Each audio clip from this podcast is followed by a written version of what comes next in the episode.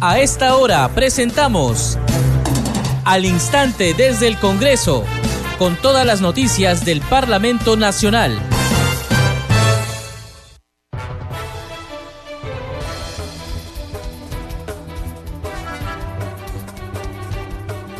¿Cómo están? Bienvenidos a su programa Al Instante desde el Congreso. Les saluda Carlos Alvarado y estos son los titulares. El Congreso de la República publicó hoy en el diario oficial El Peruano la resolución que declara la vacancia del cargo de parlamentario que ejerció Hernando Guerra García, fallecido en la región Arequipa a los 60 años de edad. El documento dispone oficiar al Jurado Nacional de Elecciones para que emita la credencial correspondiente al accesitario expedito para ser incorporado al Congreso de la República de conformidad con las normas reglamentarias. La resolución del Congreso se dará cuenta en el Pleno del Parlamento Nacional. La bancada de Fuerza Popular postulará a la primera vicepresidencia del Congreso al legislador Arturo Alegría, en reemplazo del recientemente fallecido Hernando Guerra García. El Pleno del Congreso de la República sesionará desde las 4 de esta tarde y mañana, jueves 5 de octubre, desde las 9 horas. En la agenda de trabajo figura el pedido de la presidenta Dina Boluarte para ausentarse del país del 11 al 15 de octubre próximos, a fin de cumplir una serie de actividades en Europa. Boluarte Segarra se reunirá en Alemania, con el presidente federal en Italia sostendrá una audiencia con el Papa Francisco y el secretario de Estado de la, de la Santa Sede. La agenda del primer poder del Estado incluye 50 dictámenes debatidos y aprobados en las comisiones ordinarias, insistencias, dictámenes pendientes de segunda votación. Asimismo, se consultarán dos mociones que proponen interpelar al ministro del Interior Vicente Romero Fernández. La representación nacional analizará también esta tarde el informe final de la Comisión de Ética que declaró fundada la denuncia contra el congresista Luis Cordero Jontay por la supuesta vulneración del Código de Ética. El documento recomienda la suspensión en el ejercicio del cargo y el descuento de sus haberes por 60 días de legislatura. La Comisión de Fiscalización rechazó una moción que solicitaba al Pleno facultades especiales para indagar sobre el presunto delito de tráfico de influencias contra el premier Alberto Otárola. A Otárola Peñaranda, según denuncias periodísticas, se le responsabiliza por la contratación de ciudadanos que lo visitaron en su oficina y luego obtuvieron contratos con el Estado.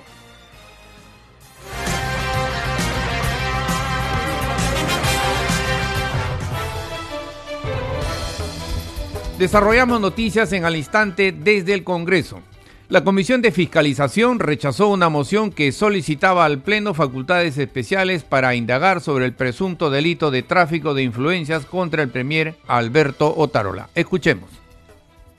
La conducta que sanciona el Código Penal por tráfico de influencias es el acuerdo de interceder, no basta con el mero ofrecimiento, sino que la otra parte debe aceptar de tal forma cuando se produce ese acuerdo recién es penalmente relevante la conducta. Por ende, el tráfico de influencia es un delito que afecta a la imparcialidad funcionaria y el carácter público de la función. Y en ese sentido corresponde al Congreso de la República, en el marco de sus atribuciones de fiscalización, velar por el respeto a la Constitución y las leyes, así como determinar en el marco de un debido proceso si se han incurrido o no en actos de corrupción que es necesario realizar una exhaustiva investigación sobre lo relacionado al supuesto hecho de tráfico de influencia por parte del ciudadano Luis Alberto Tarola Peñaranda, quien ocupa el cargo de presidente del Consejo de Ministros en el gobierno de la señora Dina Ercilia Boluarte Segarra, ante la denuncia hecha públicamente a través del reportaje emitido del programa dominical Panorama de Canal 5 el pasado 17 de septiembre del presente y el reportaje emitido Las Amigas con Suerte el primero tarola del programa Contracorriente del canal Willax, señalando que habría intercedido en las contrataciones a favor de las siguientes personas. Rosa Rivero Bermeo, Yaciré Pineo Vázquez y Anela Solórzano y sus familiares con ingresos a la PCM, donde la señora Rosa Rivero eh, Bermeo el 2 de, marzo del 2023, una semana después, obtiene un contrato de 54 mil soles con debida.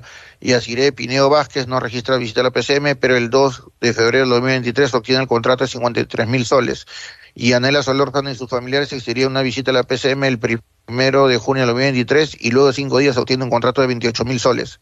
Por esas consideraciones expuestas, el Congreso de la República acuerda, primero, otorgar prerrogativas y facultades de comisión investigadora a la Comisión de Fiscalización y Contraloría para investigar presuntos actos de corrupción, posibles ilícitos y actos irregulares por parte del ciudadano Luis Alberto Otárola Peñaranda, actual presidente del Consejo de Ministros, en el ejercicio de su función y determinar la participación de otros altos funcionarios, autoridades y o servidores públicos, personas naturales y o jurídicas, incurriendo presusamente en delito de tráfico de influencias a fin de favorecer en la contratación de ciudadanos y otros. Segundo, la Comisión de Fiscalización tendrá un plazo de 180 días hábiles para realizar la investigación y presentar su informe final.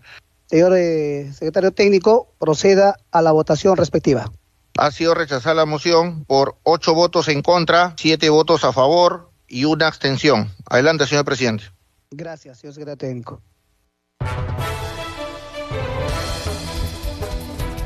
La Comisión de Fiscalización también rechazó el pedido de la congresista Margot Palacios para conformar un grupo de trabajo que investigue la veracidad de los títulos profesionales y grados académicos de la fiscal de la Nación, Patricia Benavides. Escuchemos. Como cuarto punto tenemos la conformación de un grupo de trabajo encargado de investigar la veracidad de los títulos profesionales y grados académicos de la señora Liz Patricia Benavides Vargas, fiscal de la Nación, a solicitud de la congresista Margot Palacios Guamán. Tiene el uso de la palabra la señora congresista Margot Palacios Guamán, quien formuló este pedido a través del oficio número 80-2023-2024 MPH-CR relacionado a la conformación del referido grupo de trabajo. Vamos a ir a la votación sobre la conformación de la mesa de trabajo. Señor secretario técnico, por favor. Han registrado eh, votos en contra nueve señores congresistas. A favor, cinco señores congresistas, una abstención. Ha sido rechazada la conformación del grupo de trabajo. Adelante, señor presidente. Gracias, señor secretario. Seguimos desarrollando noticias en al instante desde el Congreso. El segundo vicepresidente del Parlamento Nacional, Waldemar Cerrón, comentó sobre la próxima elección del primer vicepresidente del Congreso tras el deceso de Hernando Guerra García. También habló de otros temas. Escuchemos. Lo que existe es el respeto a las bancadas y a las decisiones que tomen ellos y sobre todo el Pleno. Esta es una decisión del Pleno. El Pleno decidirá si continúa o no continúa Fuerza Popular. ¿Cuál vendría a ser el perfil idóneo en todo caso? En este sentido no hablemos de perfil, sino de propuesta que tiene cada bancada. Congresista, en cuanto al viaje de la presidenta a Europa, ¿considera que es preciso en estos momentos? En cualquier momento el presidente de la República puede salir. Así le negaron a Pedro Castillo el viaje. Supongo que el Congreso también tendrá una forma de pensar. Yo soy de la idea de que cuanto más eh, viajen los presidentes, no solamente este presidente, se abren relaciones internacionales y buenas posibilidades para nuestro país. Soy de esa idea personal, ya que ustedes tienen una idea personal.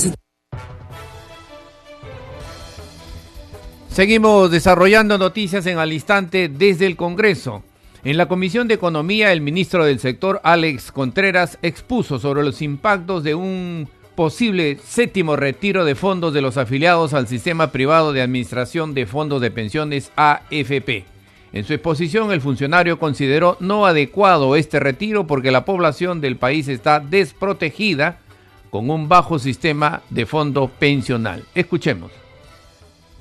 Eh, no es la primera vez que viene un ministro de Economía a hablar sobre el retiro de las AFPs, creo que la posición es clara. Han venido representantes de la SBS, del Banco Central y coincidimos en el, en el diagnóstico. Eh, pero partir también de, de, que entendemos, o sea, por qué se da esta, esta medida, ¿no? Tampoco podemos ser ajenos al problema de la población. Es una situación complicada, ha caído la producción, no hemos recuperado los niveles de empleo adecuados. Sin embargo, consideramos que no es la no es la solución. Entonces yo quería empezar, siguiente por favor, si, me apoyan, un, slide más. He tomado este gráfico del informe del OCDE, el informe reciente de la, del, del OCDE sobre justamente la estructura económica del Perú. Claramente, ¿qué nos dice el OCDE sobre el sistema de pensiones? Primero que es un sistema que tiene baja cobertura. Si ustedes comparan, Perú es uno de los países con población, en otras palabras, más desprotegida sistema de pensiones en realidad atiende a un pequeño espacio de la, de la población. Y peor aún, siguiente, como, como pueden ver, no solamente pocas personas tienen acceso a una pensión, sino los que tienen acceso a la pensión, este, es un porcentaje poco significativo de los ingresos promedios que, que tienen. Entonces, es una situación muy complicada el del problema de las pensiones. El sistema no ha llegado a, no cubre a la mayoría y peor aún los que tienen poca cobertura es una cobertura escasa, insuficiente. Y me, he tomado la libertad de, de, tomar textualmente algunos aspectos del informe de la, de la OCDE, es un informe que está colgado, podemos poner a disposición de la, de la comisión, y dice temas como, por ejemplo, lo siguiente, cita textual. La popularidad de los retiros de fondos de pensiones privados desde la pandemia indica el descontento con el sistema de pensiones. O sea, por eso digo que hay que ser empáticos. Hay un problema con el sistema de pensiones y necesita reformarse. Y, lo dice el OCB, conlleva una importante amenaza de pobreza en la vejez que podría convertirse en un riesgo fiscal contingente. Entonces,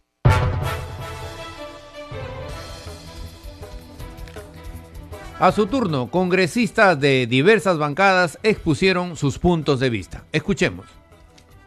Montoya tiene el uso de la palabra. Quisiera hacer recordar algo. En la legislatura anterior pedimos formar una mesa de trabajo para fortalecer el sistema de pensiones. Fue autorizado y trabajamos y establecimos un patrón de trabajo, un plan de trabajo que contemplaba cuatro ejes. El primero era pensiones para trabajadores de la economía no formal, equivale al 73% de la población del país. Luego el fortalecimiento del Sistema Nacional de Pensiones, la ONP, fortalecimiento del Sistema Privado de Pensiones, la AFP, y luego el de los regímenes especiales, minero, militar, pesquero, etcétera. Hicimos la primera parte del trabajo y presentamos una propuesta que está en la Comisión de Economía para elaboración del dictamen y luego entrar a debate. Y esta propuesta soluciona y trata de ver el tema de la gran mayoría del país, del 73% de peruanos con sus idiosincrasias propias y con su manera de ver las cosas. Hemos sintonizado con la idea que tienen todos. A nadie le gusta que le obliguen a hacer un descuento y hemos considerado que este debe ser voluntario, de acuerdo a su nivel de ingresos, no mensualmente, porque no todos reciben dinero mensualmente. Hay actividades que se reciben una, o dos veces al año y con eso tienen que vivir, el resto del año. O sea, una serie de facilidades que cuando se ve el decreto, el, el proyecto de ley, van a, van a poder apreciarlas pero es solamente para indicarles de lo que estábamos hablando, tratando de ordenar el sistema de pensiones. Sin embargo, los proyectos de ley acerca de pensiones siguen saliendo, siguen saliendo uno tras otro, no hay coordinación, no hay un orden establecido para poder entender el tema. Luego hay una mezcla de populismo, de desconocimiento del sistema, de eh, creer que se está haciendo bien cuando lo que estamos haciendo es un daño a la persona. Acá estamos hablando de los pensionistas futuros. Si dejaron de tener pensiones, ya no son pensionistas. Congresista Arbarán tiene el uso de la palabra. Presidente, en la legislatura anterior se hicieron todos los esfuerzos de la manera más responsable posible y yo agradezco a todos los congresistas que en su momento entendieron que esta crisis en el sistema previsional no es si debe haber o no debe haber retiro. Eso es un tema de fondo, presidente. Y en ese tema de fondo tenemos que entender que si hablamos de costo-beneficio, no podemos hablar de retiro de dinero exclusivamente. Hablar de costo-beneficio es, a mí, ¿quién me interesa? ¿Las AFPs, la ONP o los aportantes? A mí me interesa que exista un sistema realmente previsional y que los aportantes sean la prioridad de este sistema. Y para eso, presidente, se habla, por ejemplo, de que los pensionistas en un futuro cuenten con pensiones decentes, cosa que no existe. Para eso se propuso pensión mínima. Hablamos de que las FPs dejen de ganar cuando los aportantes perdemos se propuso que cobren una comisión por desempeño, pero además que las AFPs no sean las únicas que trabajen porque lamentablemente han abusado y han demostrado que también son ineficientes y necesitamos nuevos actores y la libertad de que el aportante decida dónde tener su dinero y quién le genera mayor rentabilidad. Pero además, como lo han dicho, también se necesita que las personas que tienen más de 45 años o de 50 años y quieren hacer una inversión, por ejemplo, de una primera vivienda, lo puedan hacer y el dictamen, presidente, contemplaba un aumento en el porcentaje que van a poder hacer uso, ya sea para este para el departamento o inversión que tengan. Seguimos desarrollando noticias en al instante desde el Congreso. Ante la Comisión de Presupuesto, la ministra del Ambiente, Albina Ruiz, sustentó el pliego presupuestal asignado para su sector correspondiente al 2024. El documento tiene una visión ambiental hacia el año 2026 para la conservación ambiental en beneficio de los ciudadanos. Escuchemos. Reafirmando nuestro compromiso de este gobierno en trabajar por la conservación y el uso de los recursos naturales, la puesta en valor de la biodiversidad biológica y la calidad ambiental en beneficio de todos los peruanos y peruanas, en mi calidad de ministra del Ambiente me presento ante esta comisión con la finalidad de brindar información sobre el proyecto de presupuesto del sector ambiental para el año fiscal 2024 en función de la estructura dispuesta por ustedes en la directiva antes señalada. En amparo de la citada normativa, el contenido de la presente exposición comprende lo siguiente. Marco estratégico del sector, avances de ejecución presupuestal, proyecto de presupuesto para el año fiscal 2024, temas complementarios de índole presupuestal y conclusiones. Respecto al marco estratégico del sector ambiental, debo señalar lo siguiente. Según el Plan Estratégico Sectorial Multianual PESEN del sector ambiental 2017-2024 y ampliado al 2026, la visión del sector ambiental es ser un país moderno que aproveche sosteniblemente sus recursos naturales y que se preocupe por conservar el ambiente conciliando el desarrollo económico con la sostenibilidad ambiental en beneficio de sus ciudadanos.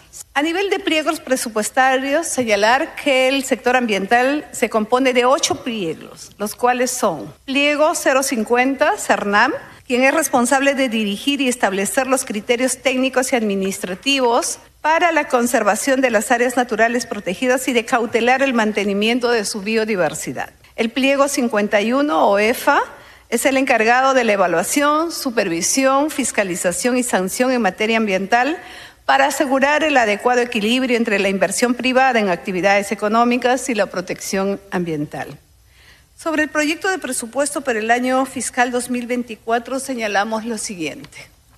En el gráfico de la izquierda podemos ver la variación del presupuesto institucional de apertura, el PIA, del periodo 2020 al 2023, así como el proyecto de presupuesto 2024 advirtiendo que para el año 2024 se tiene un incremento de 242.3 millones que representa una variación del 28.8% respecto al PIA 2023. De otro lado, en el gráfico de la derecha se muestra la distribución del proyecto de presupuesto del sector ambiental para el año 2024 a nivel de pliego presupuestario, siendo el 44% para el MINAN, 11% CERNAM, 23% EFA, 4% SENACE, 3% IAP, 2% INAIGEN, 4% IGP y 9% CENAMI.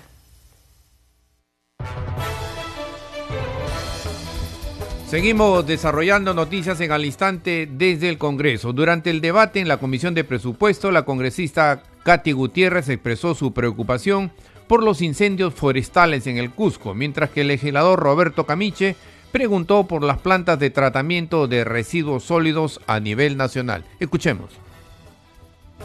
Gracias, presidente. Mi preocupación, ministra, es que en Cusco no funciona lo, que hizo usted, los bomberos forestales. El lunes estuve en semana de representación, cuatro incendios simultáneos en un día y los bomberos que hacen su trabajo voluntario no tienen incluso implementos y para poder alquilar un helicóptero porque la carretera es agreste les cobran 6 millones el Ministerio del Interior. ¿Qué gestión está haciendo el Ministerio del Ambiente para poder facilitar? Porque los únicos que dan cara son los bomberos. Entonces está de nombre lo que nos ha dicho usted. Por otro lado, la, provincia de Cusco, el botadero de basura Jaquira, es una contaminación ambiental alta, de las cuales no está en acá para poder considerar en la planta de tratamiento. ¿Por qué no? Cusco es la capital arqueológica del mundo. Entonces me llama la atención este aspecto, ministra. Muchas gracias. Gracias, señor presidente. Si por escrito podría contestar la situación del río Moche y qué medidas se están haciendo con respecto a los rellenos o plantas de tratamiento de residuos sólidos a nivel nacional y sobre todo en la libertad. Muchas gracias. Muchas gracias. Eh, Gracias. Gracias. Creo que, señora ministra, si tiene algo que agregar finalmente, unos minutos. Sí, es importante, congresista eh, Ugarte, le agradezco su preocupación. Nosotros cuando ya hemos logrado eh, ponerlo en presupuestos para ejecutar proyectos de residuos es cuando la municipalidad ya nos garantiza el saneamiento físico legal del terreno y tiene el expediente técnico. En el caso de Cusco, lamentablemente no tienen el terreno el, eh, con el gobierno regional también para que puedan hacer la adquisición del terreno pero como ya tenemos un proyecto con COICA para la planta de tratamiento de todo lo orgánico que ya se está implementando en este momento. Y ahí hemos tenido ya reuniones con Proinversión, que hay todo el interés de ir a hacer todo el tratamiento con eh, obras por impuestos. En La Libertad tenemos inversiones en Trujillo eh, grandemente. La congresista no, nos va a interesar, congresista Camiche, que usted nos pueda acompañar en la entrega del equipamiento hacia fines de mes estaremos entregando ya 23 compactadoras para mejorar ahí el, manejo. Así es que, eh, y también las obras, estamos ya hemos licitado, ya hemos entregado terreno, han empezado ya las construcciones y lo estaremos inaugurando el próximo año. Muchas gracias. Seguimos desarrollando noticias en al instante desde el Congreso. La Comisión de Vivienda recibió al gerente general de Sedapal, quien explicó los motivos para suspender el servicio de abastecimiento de agua potable en 22 distritos de Lima. En la sesión, los legisladores demandaron culminar las obras de infraestructura pendientes. Sobre el tema tenemos el siguiente informe. El corte de agua hasta por cuatro días en más de 20 distritos de la capital fue la razón para citar al gerente general de Sedapal ante la Comisión de Vivienda o trabajamos de cara a solucionar las necesidades de la gente, o vamos a tener que someternos lamentablemente a una férrea fiscalización, porque el Perú está lleno de engaños, lleno de corruptos, lleno de incapaces, y no podemos seguir dando ese ejemplo de lo que es un funcionario público que con lealtad, con perseverancia, vuelvo a repetir, y con constancia, y sobre todo con integridad profesional, tiene que ponerse al servicio del ciudadano. Jorge Rucova, gerente general de la empresa de servicio de agua potable y alcantarillado de Lima, Sedapal, dio explicaciones entre los miembros del grupo de trabajo que preside la congresista María Agüero. Reconocemos el hecho que si uno dice 22 distritos, eh, entonces, pues eh, es, una gran cantidad, pero no son todos los distritos. Ahí reconocemos esa falta de comunicación. No son todos, en algunos casos son partes de distritos. En algunos casos, por ejemplo, como San Juan del Urigancho, es una zona la más cercana al río Rima, pero lo demás va a tener el servicio, no va a ser afectada por el corte. La legisladora María Jessica Córdoba Lobatón consultó sobre si desde Sedapal se ha considerado adoptar algunas medidas tras la suspensión del servicio de abastecimiento de agua potable ha hecho algunas coordinaciones con SUNAS en cuanto a la facturación del servicio que no va a recibir la población durante estos días de corte. Así también quisiera eh, preguntar y sería una buena opción eh, coordinar con el sector de educación para que mm, en estos días los estudiantes eh, puedan hacer sus clases virtuales, ya que no van a contar con el servicio de agua en esas instituciones y que es este de real importancia, ¿no? Para las horas que ellos permanecen en las escuelas. Rukova explicó que se trata de un corte programado con tiempo y que resulta el fin de un trabajo iniciado hace dos años. El objetivo es implementar una infraestructura para mejorar el servicio a las zonas eh, más eh, vulnerables de la zona sur de Lima. ¿No? Eh, y tener suficiencia para cubrir el incremento de la demanda en todo el zona, zona sur, incluyendo en este caso las zonas como Surco, Miraflores, Chorrillos, Barranco. De tal forma que podamos garantizar el abastecimiento hasta el 2050. Los legisladores también pidieron a Sedapal mejorar los servicios de agua potable y alcantarillado para la población, así como reforzar los mecanismos de fiscalización en los proyectos y megaproyectos de dicha entidad.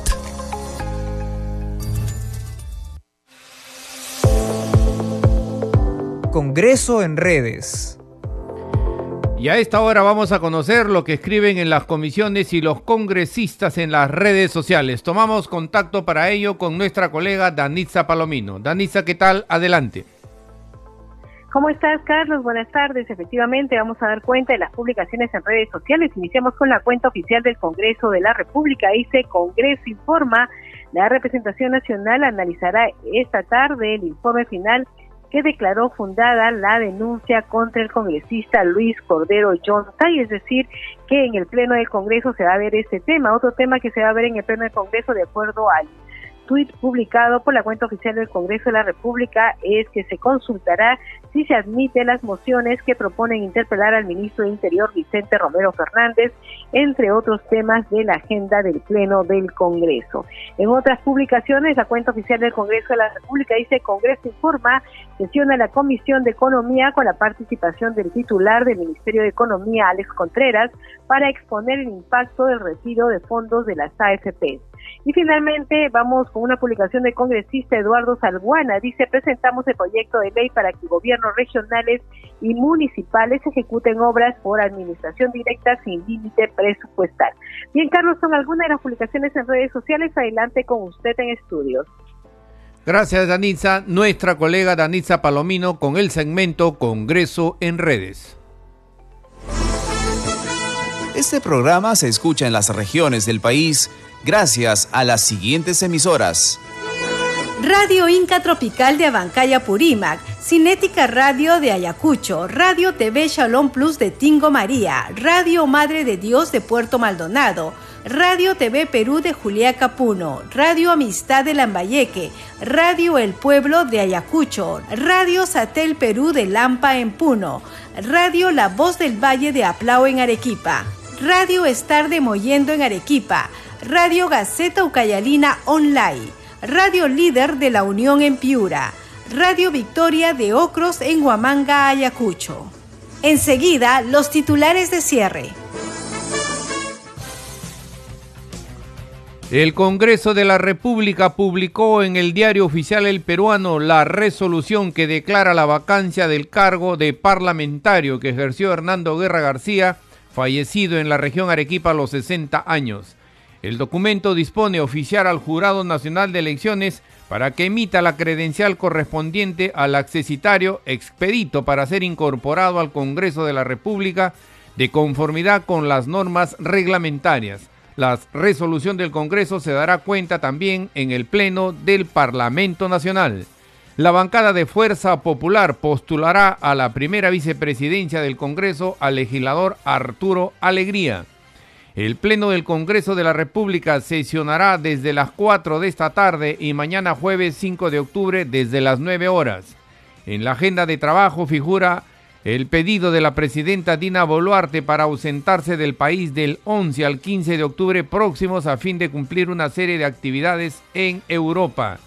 La agenda del primer poder del Estado incluye 50 dictámenes debatidos y aprobados en las comisiones ordinarias, insistencias, dictámenes pendientes de segunda votación, así como se consultarán dos mociones que proponen interpelar al ministro del Interior Vicente Romero Fernández. La representación nacional analizará también esta tarde el informe final de la Comisión de Ética que declara fundada la denuncia contra el congresista Luis Cordero Hontay por la presunta vulneración del Código de Ética. El documento recomienda la suspensión en el ejercicio del cargo y el descuento de sus haberes por 60 días de legislatura. La Comisión de Fiscalización rechazó una moción que solicitaba al Pleno facultades especiales para indagar sobre el presunto delito de tráfico de influencias contra el primer ministro Alberto Otárola. A Otárola Peñaranda, según denuncias periodísticas, se le responsabiliza por la contratación de ciudadanos que lo visitaron en su oficina y luego obtuvieron contratos con el Estado. Hasta aquí las noticias en al instante desde el Congreso. Saludamos en los controles. Nos acompañó Franco Roldán. Saludamos a Radio Luz y Sonido de Huánuco, Radio Capullana de Sullana en Piura, Radio Sabor Mix 89.9 FM de Quillo en Yungay, Ancash. Radio Mariela de Canta, Radio Sónica de Ayacucho, Radio Estéreo 1 de Jauja en Junín, Radio Acari de Arequipa, Radio Continental de Sicuani en Cusco y Radio Máxima de Santa Rosa de Quives que retransmiten nuestro programa. Hasta mañana.